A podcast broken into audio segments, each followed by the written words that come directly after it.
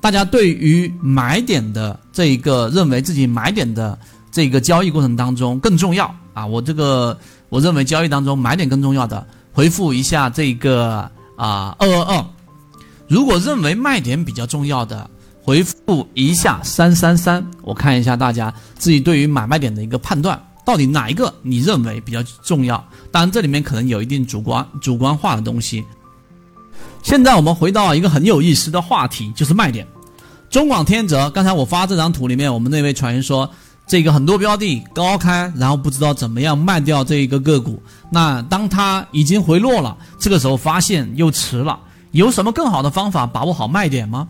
大家对于卖点的这一个，刚才我们所说有遇到这样问题的，回复一下八八八。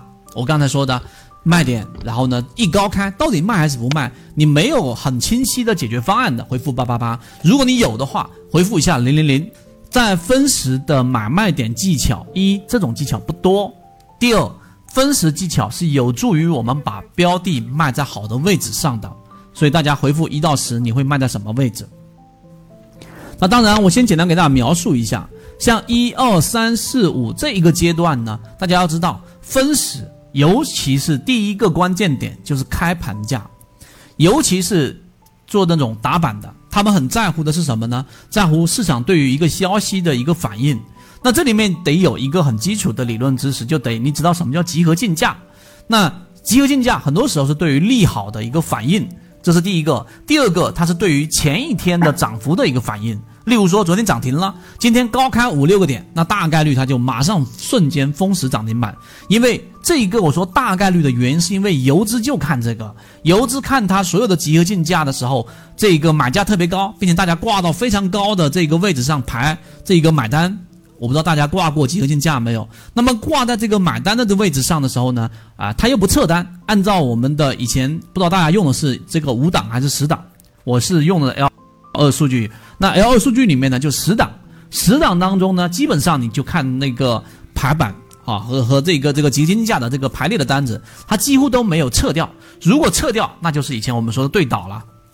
这个我们在讲，可能大家就不一定完全理解。但只要是属于高开，对于一个标的来说是一个极好的信信心啊。第二个呢就是平开，第三就低开。有人说七，有人说四。那不同的阶段，我为了这个争争取这个时间的内容，呃，这个含金量更高一些，我只能说，我把我们的这个买卖点的方式来展示给大家。敲黑板了，我们现在就正式的来给大家说一说，在分时交易过程当中，怎么样去提升自己卖好的位置。首先，第一个我不去截图了，大家可以看前面关于日线级别的中广天泽，它很明显遇到了前面的高点，前面的高点呢，实际上就是在二十块三毛三左右，连续三次、四次突破都突破不了，一次是在三月八号，一次是在五月十号，一次是在六月七号，一次是在七月十号啊，那这个位置是在日线级别的理解，那这里面承担的抛压，大家要知道是非常大的。如果你是跳脱于我们说日线级别去看分时的这种买卖交易者，除非你是超短线，否则你这个交易模式是不完整的。大家一定要知道。所以日线级别好，我知道今天在两个涨停板之后，今天的这个高这个稍微的小幅高开，那么它所面临的就是刚才我们所说的二十块八毛二前后吧，这个位置没有特别精准的，但是呢，作为一个前面的高点，它一定是一个大的这个卖点。所以刚才大家回。复，一二三四五六七的这个位置的时候，你要看刚才我们说的，大概是要卖在我们所说的二十块九毛四前后，你才算是卖在比较好的位置。那这是第一个。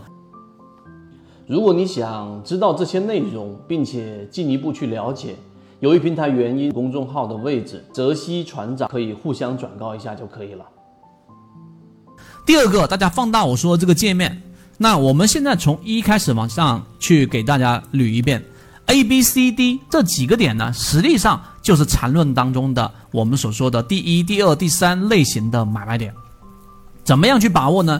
第一个，大家要知道，我们看到这个 A 这个买 A 的这个卖点，不是是买点。一般情况之下，对于连板啊，我们这位船员在直播间里面的话，也更加注意去听。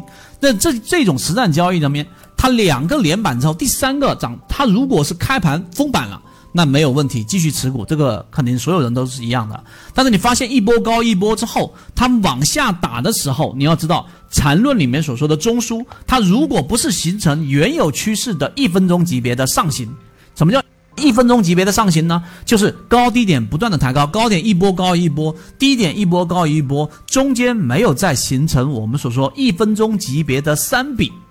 一旦形成三笔，就形成一个中枢了，这点大家能明白吧？所以 A 点呢是一个相对比较好的卖点，这点大家能不能理解？这是第一个。第二个，当 A 点的这个位置卖掉的时候，其实你也有概率是会干嘛呢？是会卖掉一个涨停板的，有这样的概率。但是问题是，刚才我们的上述分析我不重复了，日线级别大的抛压。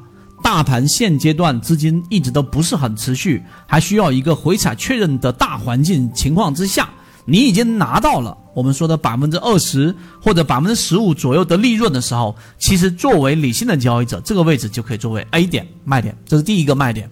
第二个，好，你没有卖，那往下打的过程当中呢，构建了中枢的时候，看到了没有？它往上再次的突破了前面新高，这里面有一个重点，就是我画的这个 B 点的前面。它是创了前面新高，但是很明显，刚刚突破新高就回踩了。这个在小级别上，缠论给我们推导的一个很重要核心，就是你一定要跨着级别去理解大级别、周线、月线，然后到日线，到现在我现在给大家描述的一分钟级别啊，三分钟、五分钟、三十分钟当中也发生了一些事情。现在一分钟级别里面，它突破前面新高。然后呢，刚突破又下行，这是一种突破乏力的表现。于是，如果 A 点你没卖掉，B 点这个位置上是一个圈子模型的卖点。为什么呢？因为这个位置上它已经表现出乏力了，然后再一次的这个回踩，我们要考虑是站不站稳。大家可以看我画出黄色这个中枢，这个中枢呢，实际上它并没有站稳，因为它破了吗？大家明白这个意思吗？所以它一旦回踩，在小级别上发生背驰。有人说日线级别顶分型十五分钟这个顶背离，对的。那在分钟级别上，可能当时你没有考虑那么多的时候，B 点是第二个好的卖点。第三个好的卖点是什么？第三个好的卖点就是敲黑板的地方了。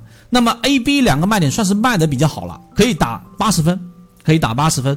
那么第三个卖点呢，就 C 点蓝色圈的这个地方，如果它再次的被拉回到中枢的这个位置的时候，然后呢，你会发现它这个位置上并没有形成我们说的类第二卖点啊，第二买点没没有，然后呢，继续的往下打的过程当中，打破了中枢下轨，再次的反弹。